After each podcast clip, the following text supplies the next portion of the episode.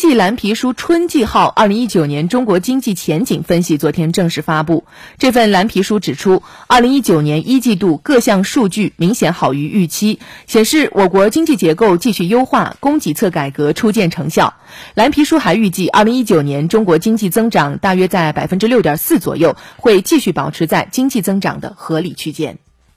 蓝皮书预计，二零一九年全年我国 GDP 增长率为百分之六点四。蓝皮书分析认为，当前我国经济已经进入高质量发展阶段，随着我国经济规模和 GDP 基数大幅提高，数据对外部冲击的敏感性有所减弱。我国政府对经济调控手段逐渐成熟，宏观把控能力日臻完善。中国社科院数量经济与技术经济研究所经济系统分析研究室主任娄峰：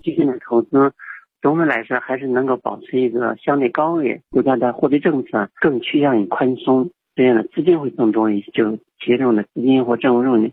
投资和消费的变化会更不充裕，所以它也对经济的增长有一定的促进的作用。还有一个就是库存，光靠增加库存这一个因素就能够多拉动经济增长零点一到零点二个百分点。蓝皮书指出，二零一九年我国消费升级的趋势将继续强化，消费对经济增长的驱动作用继续强化。农民工群体、老龄人口、脱贫人口将是具有扩大消费潜力的群体。楼峰表示，我国消费市场整体依然会呈现上升趋势。网上消费就是线上消费。可能会进入一个上升周期，也会带动这个消费，让它那个缓慢平稳的增加，我觉得是一个有力的支撑。从消费行业上来看，现在就是汽车、服装、家具，就这些消费的增速是比去年四季度相比是在下降的。但是你的日常用品、书报、文刊资料、医疗用品那一块增速在大幅上升，整体来说，中国的消费市场也在有所增加。娄峰指出，今年我国经济增长存在许多积极因素，新中国成立七十周年，新一轮结构性改革以及“一带一路”的积极推进，